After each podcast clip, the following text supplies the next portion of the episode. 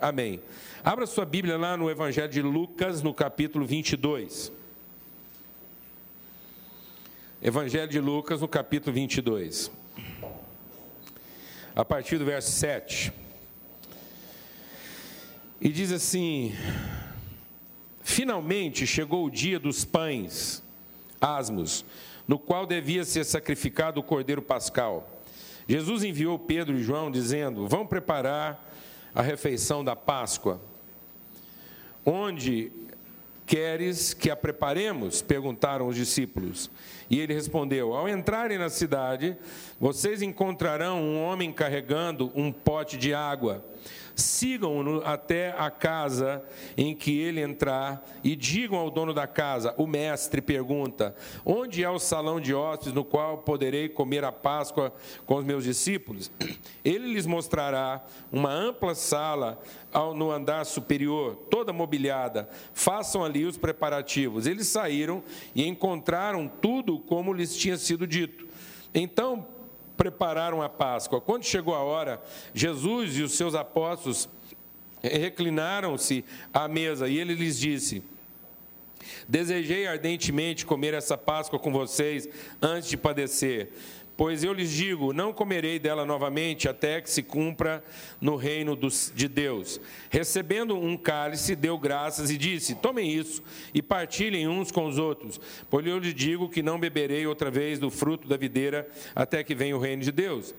Tomando o pão, deu graças, partiu e deu aos discípulos, dizendo: Isso é meu corpo que é oferecido em favor de vocês. Façam isso em memória de mim. Da mesma forma, depois de cear, tomou o cálice, dizendo: Esse cálice é a nova aliança no meu sangue, derramado em favor de vocês. E eis que a mão daquele que me trai está comigo à mesa. O filho do homem vai, como foi determinado, mas ai daquele que o trair. E eles começaram a perguntar entre si qual deles iria fazer aquilo. Seguiu também uma discussão entre eles acerca de qual deles era considerado o maior. E Jesus lhe disse: Os reis das nações dominam sobre elas e, e exercem poder sobre elas, e são chamados benfeitores. Mas vocês não serão assim.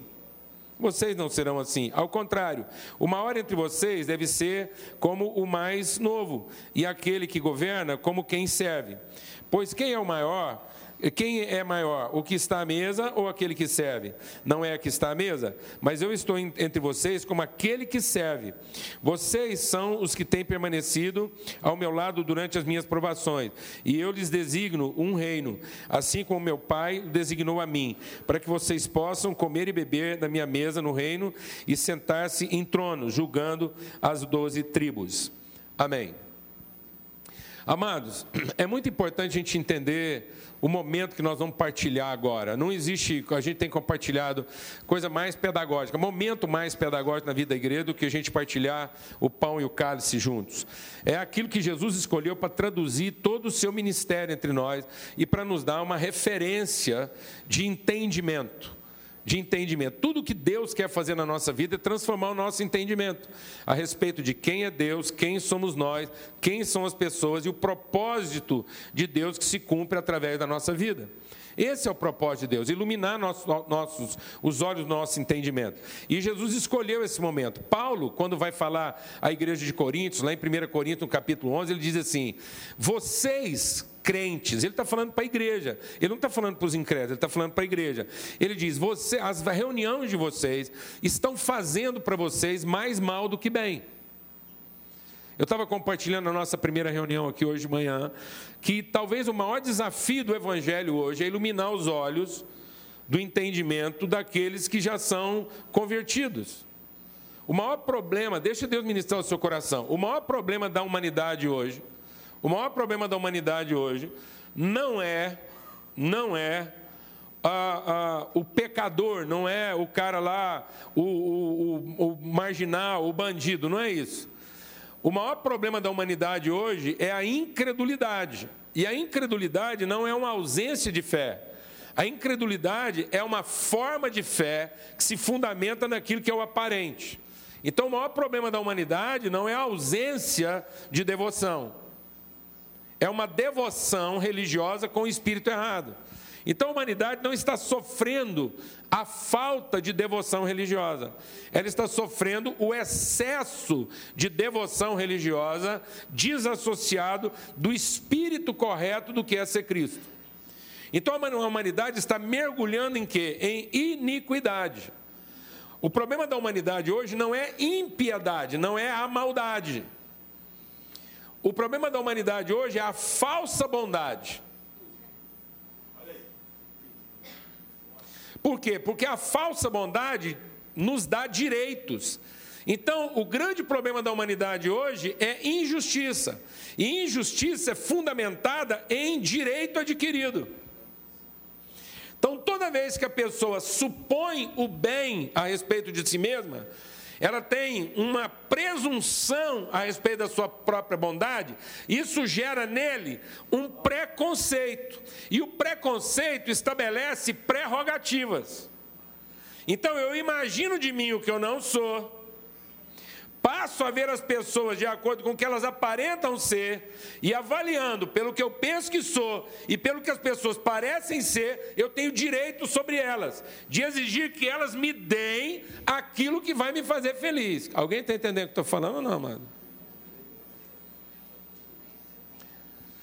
Então, isso é uma fé fundamentada na aparência.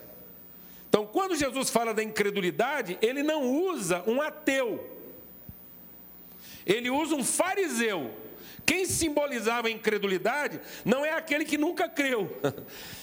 Ele simbolizava como incredulidade aquele que cria de acordo com a sua conveniência. Alguém está entendendo o que eu estou falando ou não, mano? Então, o ateu ele é uma esponja seca. Toda vez que ele encontra água, ele absorve. O incrédulo é uma esponja carregada. Entendeu?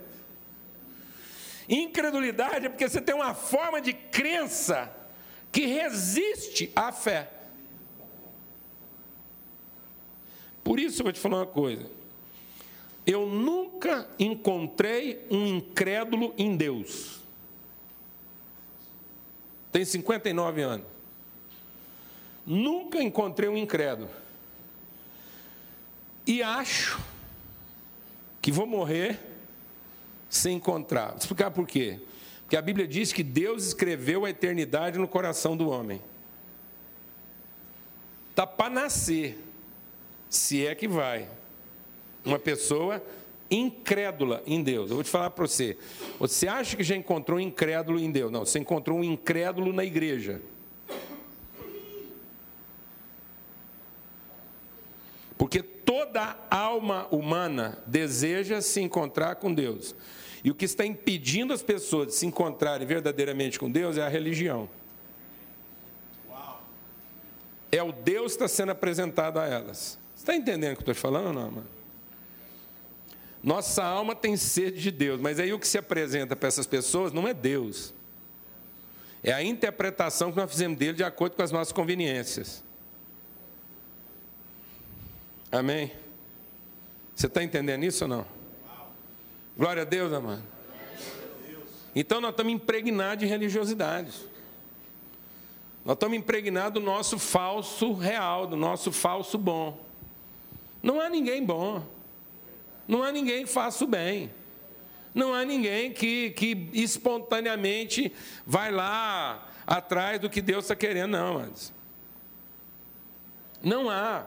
Essa presunção nossa de achar que nós fazemos um bem para depois Deus nos dar em volta, de volta, isso é, isso é mentira do inferno contra nós. Isso é ensino de demônios.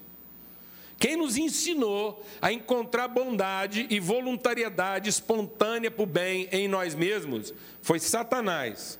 Porque fazendo assim a gente podia colocar Deus no fim.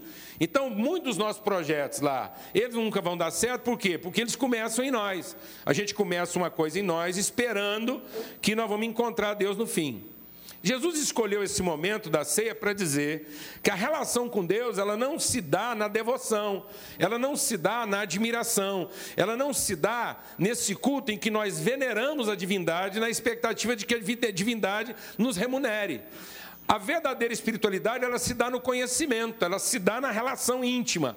Por isso, para Jesus, nada traduz melhor a relação com Deus do que uma reunião de família em que nós assentamos ao redor da mesma mesa, somos irmãos uns dos outros e entendemos que nós temos um Pai que providenciou para nós todas as coisas e que nós estamos ao redor daquela mesa para administrar, para conhecer e para desfrutar na relação aquilo que Deus já providenciou. Quando Jesus disse que chegou a hora da ceia, chegou o momento dessa intimidade, coisa que eles não sabiam entender antes, porque eles entendiam isso antes como simplesmente um rito que ia garantir uma prática para Deus continuar abençoando a vida dele. E agora Jesus vem fazer uma releitura da ceia que não é um rito, não é um rito devocional, não é um rito religioso. Muitas pessoas deixam Deus ministrar o seu coração. Eu conheço muita gente que não falta no culto da ceia. Que é quase uma macumba. Entendeu? O cara pode faltar qualquer dia. Não, mas no dia da ceia eu tenho que ir lá comer aquele pão sagrado, beber aquele vinho sagrado, que aquilo você não tem noção, não. Você pega um pedacinho daquele pão lá, mas aquilo é o corpo de Jesus, você sai de lá empoderado. Você bebe lá um cálicezinho, aquele vinho lá, você não tem noção, não. Você sai no poder. E as pessoas acham que tem alguma coisa mágica naquele pão e no cálice. Nada disso, amado. Nada disso.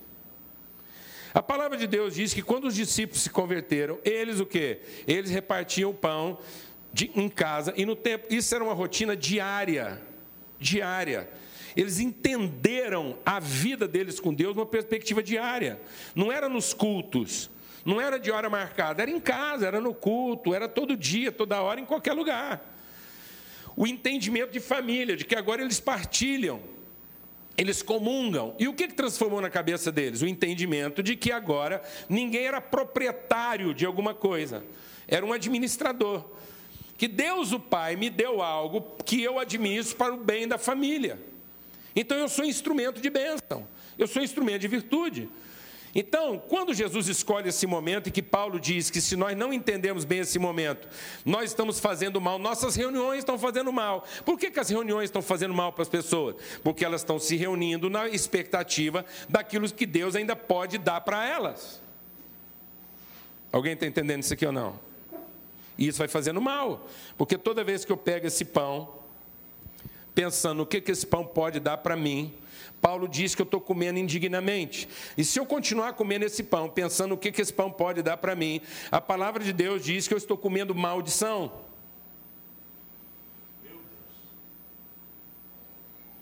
O Salmo 133 fala de uma coisa muito poderosa. Ele diz assim: Ó oh, quão bom e agradável que os irmãos vivam em comunhão.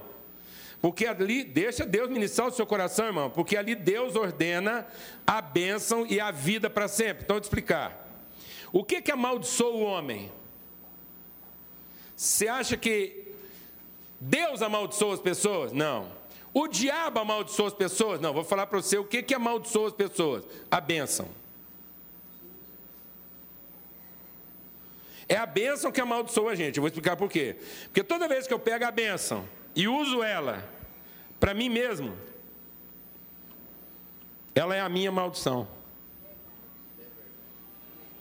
porque ela alimenta a minha incredulidade. Ela alimenta o meu direito e ela me torna uma pessoa mais injusta. Você entendeu isso, amado? Você entendeu isso? Que o maldito não é o não abençoado. O maldito é aquele abençoado que pegou a bênção e não usou ela para a vida. Onde está a vida da bênção?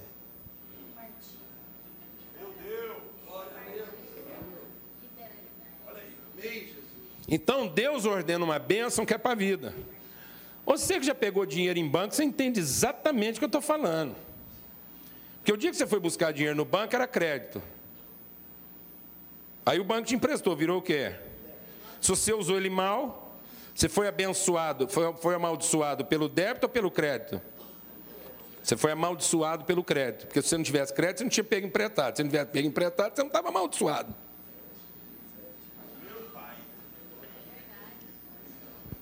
Então, cuidado, porque nós estamos transformando crédito em quê? Em maldição.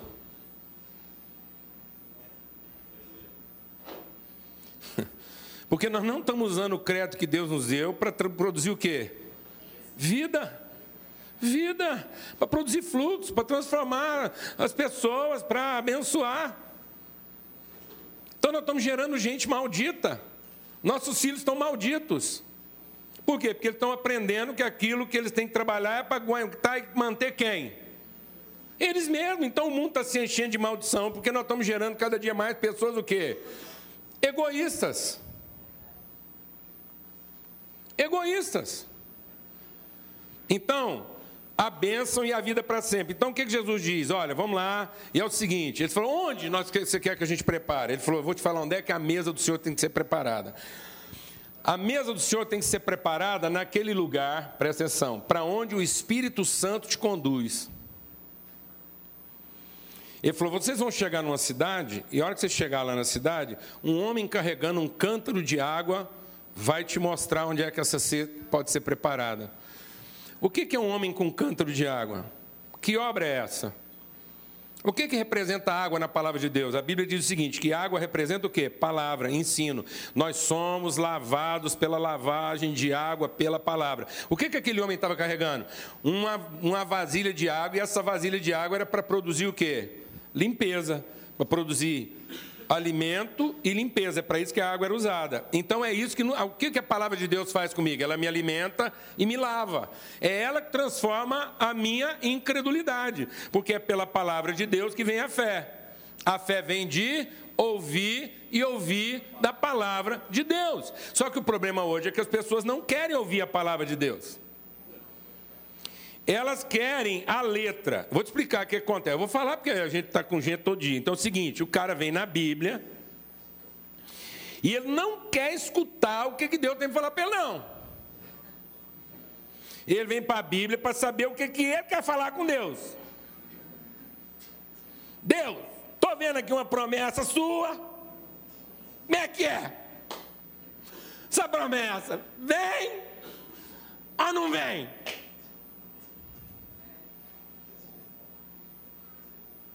Seja honesto. Você vai para a Bíblia para encontrar a certeza do que Deus já te deu e, portanto, o que você tem para repartir, qualquer que seja a circunstância, ou você vai para a Bíblia procurando aquilo que você ainda não tem que você gostaria de receber? Eu vou perguntar devagar, porque às vezes foi muito rápido. Seguinte, você vai para a Bíblia para aprender o que Deus já te deu, e, portanto, independente da circunstância, você vai saber o que você tem para oferecer. Ou você vai para cá para descobrir o que você ainda não tem e que você pode ir lá cobrar de Deus e o que você tem que fazer para merecer estar tá aqui.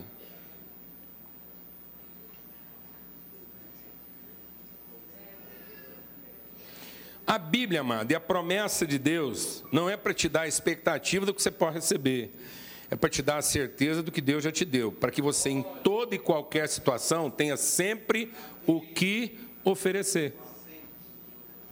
Sempre. Sempre. Você tenha sempre o que oferecer.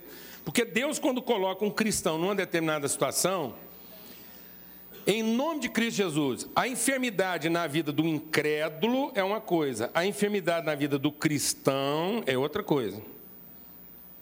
Tem diferença? Tem. Porque uma coisa é uma coisa acontecer na cabeça de uma pessoa que ainda não sabe que já foi abençoada. Outra coisa é a mesma coisa acontecer na vida de uma pessoa que sabe que já foi abençoada. Ó, se eu já fui abençoado, meu problema está resolvido. Glória a Deus, amado. Posso ouvir um amém? Então Deus não está de brincadeira comigo. Se isso está acontecendo é porque Ele quer usar a minha vida num determinado contexto, que se não fosse aquela situação, eu não estaria lá em condição de ser usado. Amém? Uma irmã chegou para mim para me dar um testemunho, que, que é com a virada do entendimento, eu posso contar. Ela chegou oprimida, porque o pai dela estava doente muito tempo, e ela, como filha, foi lá atender o pai dela, tal, maravilha, benção. E aí, o pai dela está lá internado, ela pediu uma coisa para o médico: dá para o senhor liberar meu pai, pelo menos no dia do aniversário dele. Beleza? Beleza, combinou com o médico, tudo arrumadinho. No dia que era para ser liberado, ele foi para UTI. Piorou, foi para UTI. Ora, o que, que ela estava querendo? Que o pai dela fosse o quê? Liberado. Mas o pai dela foi para onde? Para UTI. E ela que fez tudo pelo pai, foi visitar o pai na UTI. Na que ela chegou no pai lá para visitar o pai na UTI, o pai pediu para ela: Minha filha, me desamarra. E ela queria muito desamarrar o pai dela. Porque não queria que ele ficasse amarrado lá. Certo? Mas ela não podia contrariar a ordem médica. Poucas horas depois, o pai dela faleceu, foi para a glória. E ela ficou com qual sentimento? Hum? Tá vendo? Porque a gente está sempre pensando naquilo que a gente tem para o quê? Para receber. E não para oferecer. Amém? Se o pai dela tivesse pedido um cigarro, ela tinha dado? Se ele fosse diabético e precisasse de um quilo de açúcar, ela tinha dado? Não? Pronto, que ela sabe que não podia dar. Amém? Mas ela ainda está travada lá um pouquinho por causa da religiosidade dela. O pai dela foi desamarrado ou não? melhor ou pior do que o que ela queria? O pai dela está numa boa ou está numa ruim? A oração dela foi ouvida melhor do que ela seria capaz de pedir ou pensar? Ou não?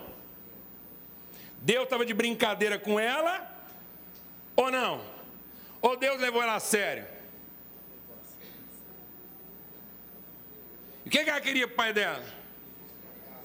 O melhor aniversário do mundo. Glória a Deus. Eu te pergunto, se Deus não tivesse ouvido a oração dela, onde é que provavelmente o pai dela estaria agora? Pensa se esse homem está achando ruim onde é que está agora.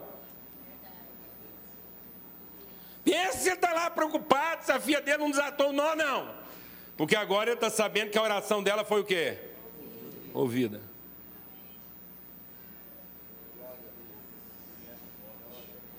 Ô oh, irmãos, Jesus falou assim: deixa o Espírito Santo te conduzir para um lugar onde já está tudo o quê? Arrumado. Preparado, vamos trabalhar em cima do que já está o quê? Preparado. Deixa o Espírito Santo te levar para um ambiente onde o dono fala o seguinte: ó, eu, segue o Espírito Santo, segue a palavra, segue o ensino, deixa Deus ensinar você, para de ficar lendo a Bíblia, para de ficar lendo a Bíblia como tem estar lá, procurando o que não tem, e começa a ler a Bíblia para saber o que Deus já te deu. Para que a palavra te conduza ao lugar onde já está preparado, e não ao lugar que você gostaria de chegar. A palavra tem que nos conduzir ao lugar onde as coisas já foram preparadas. Por quem? Por dono da casa. E eu não chego no dono da casa e falo o seguinte: marquei um jantar nessa bagunça aqui. Marquei um jantar nessa anarquia. Sei que você é um cara desorganizado. Você não estava esperando essa reunião aqui. Então é o seguinte: acelera. Eu preciso disso, disso, disso. Deixa eu dar uma volta na casa para saber em que lugar eu quero fazer jantar. Foi isso que aconteceu, amado? Não, amado. Os discípulos foram pianinho, atrás do homem carregando a água. Esse homem levou eles para dentro de uma casa. O dono da casa estava com tudo certo e falou assim: vem aqui, vou mostrar para vocês um lugar onde tudo está preparado. Se organizem.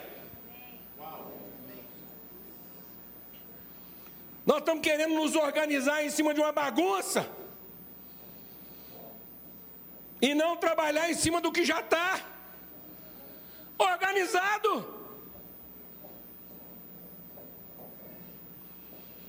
A organização é de Deus, mas a bagunça é nossa. Então você quer ter a sua vida consertada? Entra no que Deus já preparou. E sem ouvir a palavra de Deus, sem ser guiado pelo Espírito Santo, você nunca vai achar esse lugar. Para de ler a Bíblia tentando achar o que você não perdeu. Para de ler a Bíblia tentando procurar o que você não tem. E transforma esse livro não no livro das tuas expectativas, mas no livro das tuas convicções. Para que eu olhar para essa palavra, eu falo, Deus, eu estou vendo uma situação que não confere com o que está aqui, mas eu sou a representação do que está aqui e, portanto, eu estou em condições de colocar em ordem o que aparentemente não está, porque eu sei como é que isso está preparado. É aqui que eu vou trabalhar. Há uma preparação, as condições, a ferramenta, os instrumentais, os recursos, tudo foi preparado. E agora eu vim aqui, ó Deus, só para celebrar isso. Quem está entendendo o que eu estou falando, amado? Nossas expectativas, nossas presunções. Nossas presunções, a gente não quer conhecer as pessoas. A gente leva anos para descobrir que não conhece os filhos. E por que, que a gente não conhece os filhos? Porque a gente gastou mais tempo tentando projetar nossas expectativas para eles do que tentando conhecê-los à luz do que Deus quer fazer deles. Sentar com o filho e falar assim: meu filho, vamos descobrir junto, vamos procurar junto. Aonde Deus quer chegar com você, você tem o meu amém, você tem minha ajuda, você tem minha participação, estou aqui com você. Eu sei o que, que Deus fez comigo, quantas expectativas minhas tiveram que ser frustradas para eu aprender. Você não tem que ser assim, vou te ajudar, vamos buscar a direção, para que você não fique aí batendo cabeça, lutando, como quem está dando murros no ar. Projetando para os outros suas expectativas, tratando os outros de acordo com seus preconceitos, exigindo dos outros suas prerrogativas. Amém, amados? Em nome de Jesus. O Espírito Santo os conduziu. Sabe qual é o nosso maior problema, amado? Nosso egoísmo. Essa é a nossa pior doença. É disso que o mundo está morrendo. O mundo está morrendo de quê, amado? De egoísmo. Sabe qual é a nossa principal doença? É egoísmo. Não é hepatite, não é AIDS, não é nada disso, não, amados não é câncer, não é nada. A principal enfermidade humana chama-se vaidade, cobiça, egoísmo. Pessoas que estão se tornando cada dia mais amantes de si mesmas. Então, qual é o impossível? Hoje o Tiago cantou aqui, eu estava meditando, o impossível. Deus vai operar o impossível. Qual é o impossível? Qual é o impossível? O que é impossível para nós? Viver sem egoísmo. Sabe o que é impossível, amado, para a gente? É a gente pegar um pão e não querer comer ele sozinho.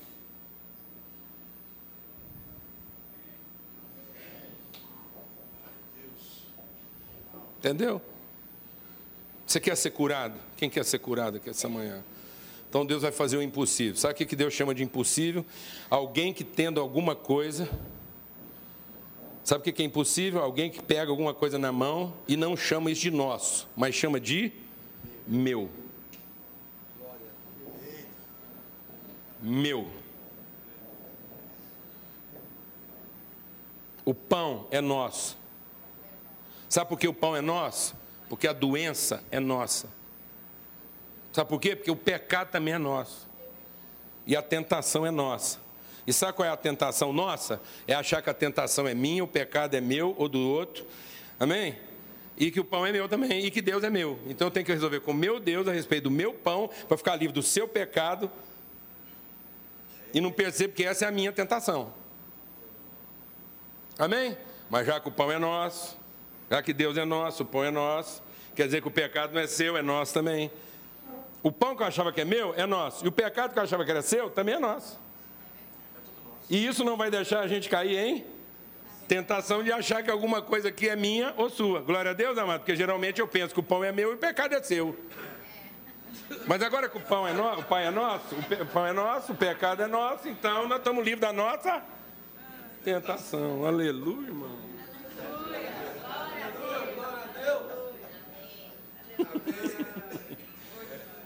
Glória a Deus. Pronto, agora. E aí Jesus fala: então, esse é meu corpo, esse, que é partido por amor de vocês. Então, toda vez que eu pegar um corpinho igual esse, eu fico desconfiado. Eu falo: não posso comer esse pão, que esse não é o de Cristo. Esse é o de Cristo. Glória a Deus, amém? Amém? Então, para eu não comer um pão de Satanás, pães inteiros são diabólicos. Entendeu, mano? Pão inteiro é o Satanás. Entendeu, amada? Entendeu? Entendeu? A primeira mordida num pão inteiro é o capeta. Entendeu, amado? Você quer saber que você está doente até na alma? Você pegar um pão inteiro e dar a primeira mordida. Isso é o Satanás. O impossível é o seguinte: você pega um pão inteiro e transforma ele no corpo de Cristo. Aleluia. Não é para ele, não é para você não. Agora você pode pegar. Pronto, você também. Pronto. Agora, agora já dá. Agora não é mais maldição. Agora é vida. Façam isso em memória de mim. Nunca, ao comer, pensem primeiro em si mesmo. Esse é o impossível de Deus na nossa vida. É a quebra da maldição da cobiça, da vaidade, da ganância. É o privilégio de entrar num lugar onde Deus já está preparando tudo e que nós temos o privilégio de ser apenas aqueles que repartem, comungam, celebram, ensinam. E isso vai transformar a sua casa. Isso vai transformar a sua vida. Sabe como é que você pode ter filhos santos? Quem quer ter filho santo aqui? É se eles aprenderem com você que você sempre pensou nas pessoas antes de pensar em você mesmo. Durante um certo tempo, talvez eles vão até reclamar a sua ausência, porque eles vão achar que você tinha que ter pensado neles primeiro. Até o dia que eles precisarem cuidar da sua própria vida, e eles vão se lembrar de você que não é pensando em si mesmo que a gente consegue cuidar da vida. E aí eles vão se lembrar de você. Porque um dia um menino pegou tudo que o pai dele podia dar para ele e sumiu no mundo e comeu, comeu, comeu até que acabou e ele foi comer comida de porco. Aí um dia que ele caiu em si, ele lembrou: na casa do meu pai há justiça. Sabe o que pode fazer com que seu filho seja santo? É se lembrar que você foi um homem justo. E que nunca teve medo de perder. Nunca teve medo de transformar a bênção em vida. Mas se ele perceber que você é um homem que retém, ele vai perceber que você é um homem que tem medo. E se ele perceber que você é um homem que tem medo, ele vai perceber que você é religioso, porque você não conhece a Deus, você tem medo dele. E já que você não conhece a Deus e tem medo dele, você mantém sua relação com Deus à custa do seu culto, para ver se Deus responde ao seu culto e faz por você o que você acha que um Deus tem obrigação de fazer pelos seus devotos. Mas você não ensinou seu filho a conhecer Deus, você ensinou ele a ter medo de Deus e a pagar para Deus tudo aquilo que ele quer receber de Deus. Alguém está entendendo o que eu estou falando aqui ou não, amado? Que na sua casa as pessoas aprendam a comer pães partidos e não pães inteiros. Que a sua casa experimente o impossível de Deus essa manhã. Amém? É que alguém tendo alguma coisa nesse mundo não tem, entenda que isso tem nome de seu, mas entenda que isso tem nome de nosso. Nossos filhos são nossos. Não sofra, não. Essa mulher é difícil, ela não é só sua, ela é nossa também. Não desista dela, traga ela para nós. Traga sua mulher para nós. Isso, aquele marido complicado, aluado, desenganado.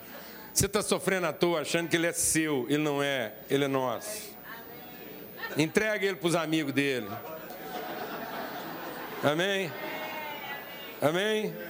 Faz uma surpresa para ele. Porque você fala, não, meu, meu marido tem uns amigos. Não, não é amigo, ele é a quadrilha dele. Então, enquanto ele está lá reunido com a quadrilha dele, você chama três amigos dele, sem ele saber, e chama ele, rumo um jantar, para chegar antes dele. e deixa ele chegar em casa com três amigos dele, de verdade. E eu quero ver se ele é macho para pôr esses três para fora.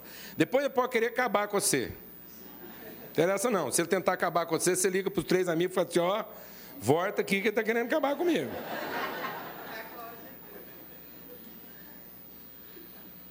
Porque sabe quem cuida de marido teimoso?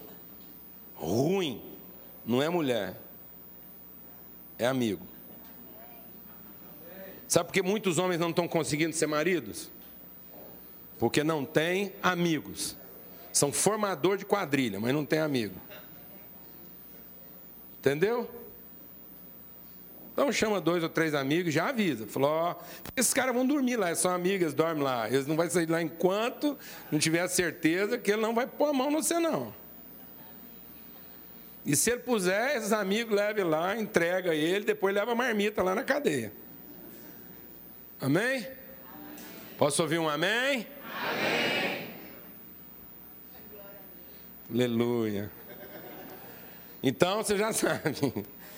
Hoje, se você pegar um pãozinho, glória a Deus, Jesus diz: Eu tenho desejado ardentemente o que? Comer.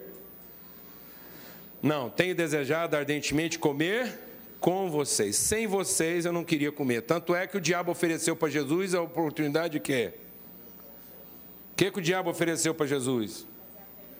A oportunidade de comer no deserto sozinho. E Jesus aguentou aquela bronca no deserto porque ele sabia que lá não era lugar de usar o poder dele para comer. Quem está entendendo o que eu estou falando aqui, amado? O diabo vai sempre tentar você a usar o seu poder para resolver o seu problema e comer sozinho. Mas você segura isso para chegar no momento em que você vai sentar na mesa que Deus preparou e vai comer com a sua família. E nesse momento você vai servir e não ser servido. Porque é o que Jesus falou aqui. Você quer ser maior? Você quer ser bem-sucedido? Você quer ser bem-aventurado? Você quer ter certeza que Deus está cuidando da sua vida? Então seja como quem serve e não como quem é servido.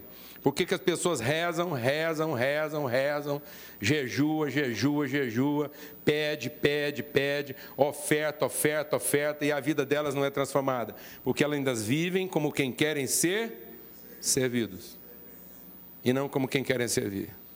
Você quer ter seu problema rapidamente resolvido? Senta lá e diz: Deus, no meio dessa bagunça toda, o que, que eu tenho para oferecer? O que, que o Senhor me habilitou para oferecer na solução desse problema? Vamos ter uma palavra de oração. Senhor, obrigado por esse momento. Obrigado por esse tempo juntos. Obrigado porque aqui hoje ninguém vai comer pão inteiro. Só pão quebrado, só pão partido.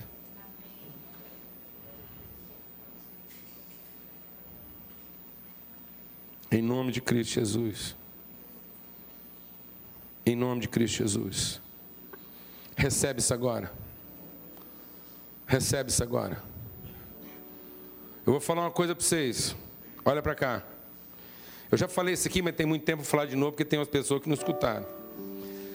Tem umas pessoas que chegam para mim e falam assim: Ah, pastor, queria que o senhor fosse lá em casa orar pela minha casa. Comprei um carro novo, queria que o senhor orasse pelo meu carro. Falo: O que você está pensando? Primeiro eu quero saber o que você está pensando desse carro, dessa casa. Você está pensando em ter essa casa cheia de gente? Fora de hora? Hã? Geladeira mais vazia que cheia, porque não dá tempo de encher, mal se enche, aquele jeito vazia de novo. É isso que você está pensando? É isso que você está pensando? Então não vamos orar. Mas você está pensando em ter uma casa vazia, arrumadinha, tudo lugar. Você está pensando em ter um carro que não, não roda, Ó, oh, tem esse carrinho aqui, te falar, só 10 mil quilômetros rodado. Se é o Satanás que dá um carro pro cara para ele rodar só 10 mil quilômetros, tem condição.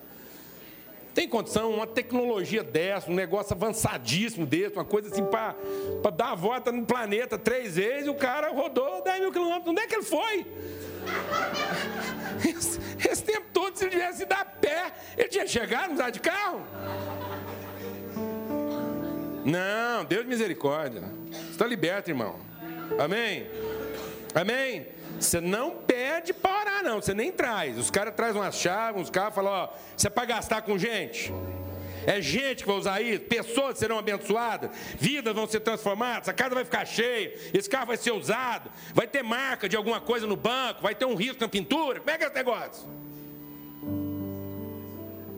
Vai ter marca de Cristo nesse lugar? Ou isso é para satisfazer seu direito de posse, de domínio, de controle? Porque senão é o Satanás. Você vai lá, fala com Satanás, porque aí ele não deixa nem você usar. Fala, não, não, usa não, guarda para depois. Aí nem você usa. Você acha que é dono, mas nem você usa, porque você fica sempre guardando para depois. Então você quer ter uma coisa preservada? Entrega na mão de Satanás, porque Jesus tem uma mania feia. Tudo que você põe na mão de Jesus, ele pega, dá graças e parte. Isso vale para casa, isso vale para carro, comida, tempo, família. Você coloca a sua mulherzinha na mão de Jesus, ele pega ela e parte. Ela passa a ser nossa, não é mais sua. Você pega seu maridinho e fala: Ó oh, Deus, faz uma obra na vida do seu marido. Aí ele pega seu maridinho e pá. Você quer um marido só para você? Satanás. Você quer uma mulher só sua, jeitinho que você gosta, lá esperando você, intacta lá, pouquinho rodada? Satanás. Satanás. Entendeu? Entendeu, irmão? Que benção aqui quando ele dá para transformar em quê? Vida. Em vida, senão isso passa a ser a nossa maldição. Vamos repartir? Nós vamos chamar os teens que estão cheios da unção ontem, lá no Luau. Cadê a meninada para vir repartir o pão com a gente aqui? Corre aqui, tem uma turma que já vai vir lá do fundo, vamos dar graça. Senhor, muito obrigado por esse tempo, obrigado por esse pão compartilhado, obrigado por ser família. E em família, Senhor, a gente é liberto do egoísmo, da cobiça, da vaidade, do medo. Em nome de Cristo Jesus. Que a gente aprenda a comer pães partidos, que a gente aprenda, Senhor, a compartilhar sangue derramado. Em nome de Cristo Jesus em nome de Cristo Jesus. Amém. Ó que bênção. Graças a Deus. Recebe o seu pão aí, parte com alguém, compartilha com alguém. Amém? Em nome de Jesus.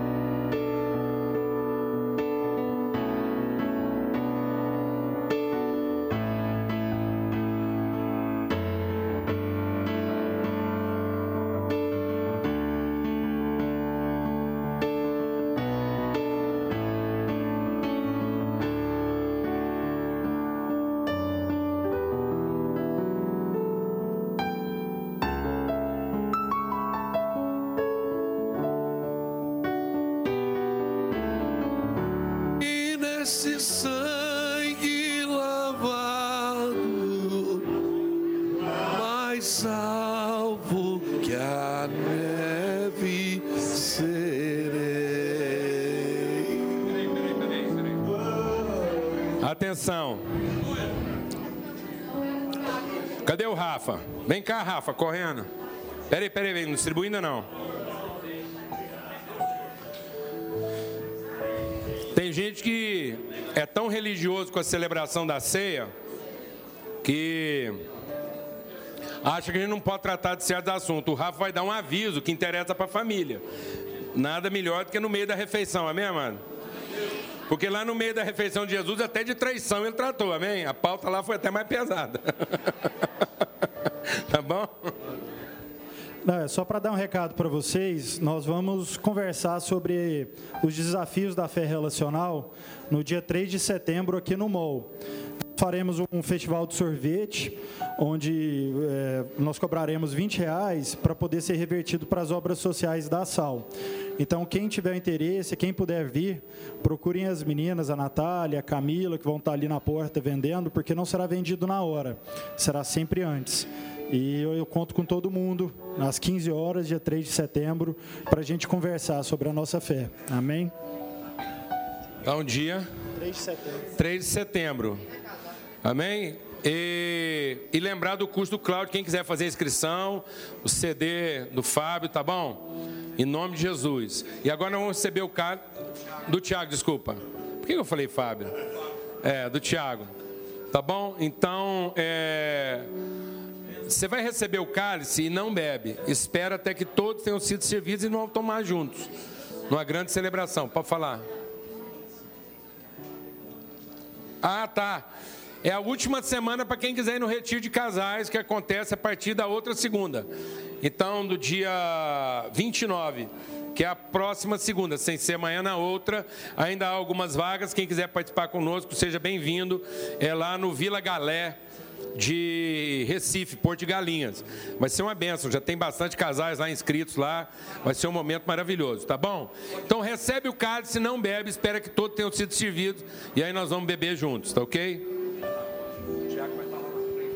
Fala sobre o sangue, fala sobre o cálice, fala sobre... É, não, vamos falar.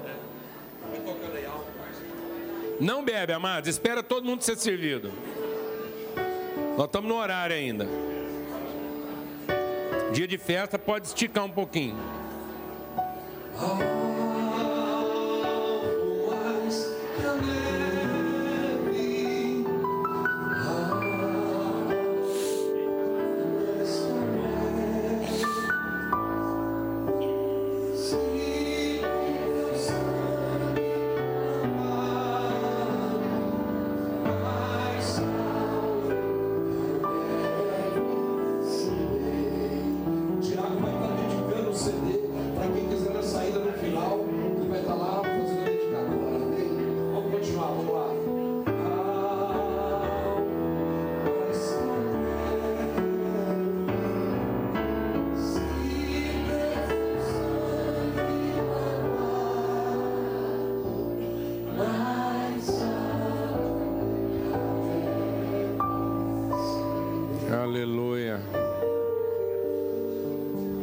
Alguém não recebeu aí? Levanta a mão. Ixi, tem muita gente ainda.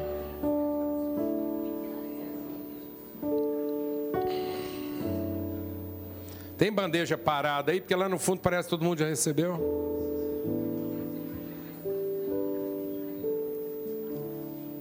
Tem bandeja aí, Gilbertinho? Aqui, ó, esse meio aqui que tá sem gente aqui, ó, sem, sem receber, sem cálice. Pronto, chegou.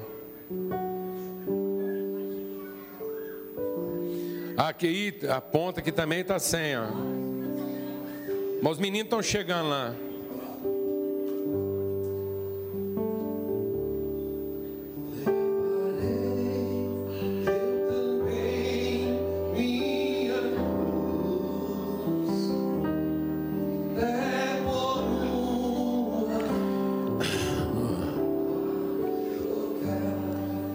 Esse, esse levar a cruz esse privilégio do cálice.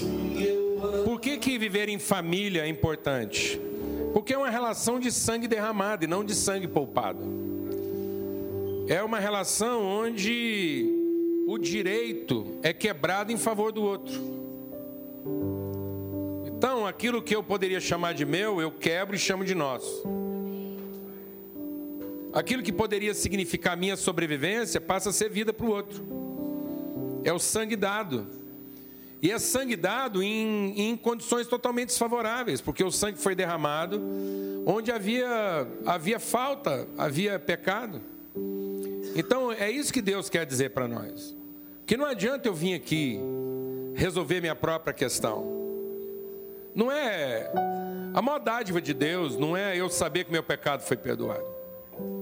Maior dádiva de Deus eu saber que eu posso perdoar assim como nós fomos perdoados. Maior dádiva de Deus não é eu saber que eu fui amado, mas é eu saber que eu posso amar da mesma forma como que eu fui amado. Maior dádiva de Deus não é o que Deus pode fazer por mim, maior dádiva de Deus é saber que Ele está me transformando em alguém como Ele. Como Ele. Para que eu seja uma expressão, para que quando eu precisar mostrar Deus para alguém, eu não tenha que levar Ele a um lugar, eu possa mostrar minha vida. Você quer conhecer Deus? Anda comigo, você vai conhecer Deus. Não haveria culto mais eficaz do que uma relação íntima.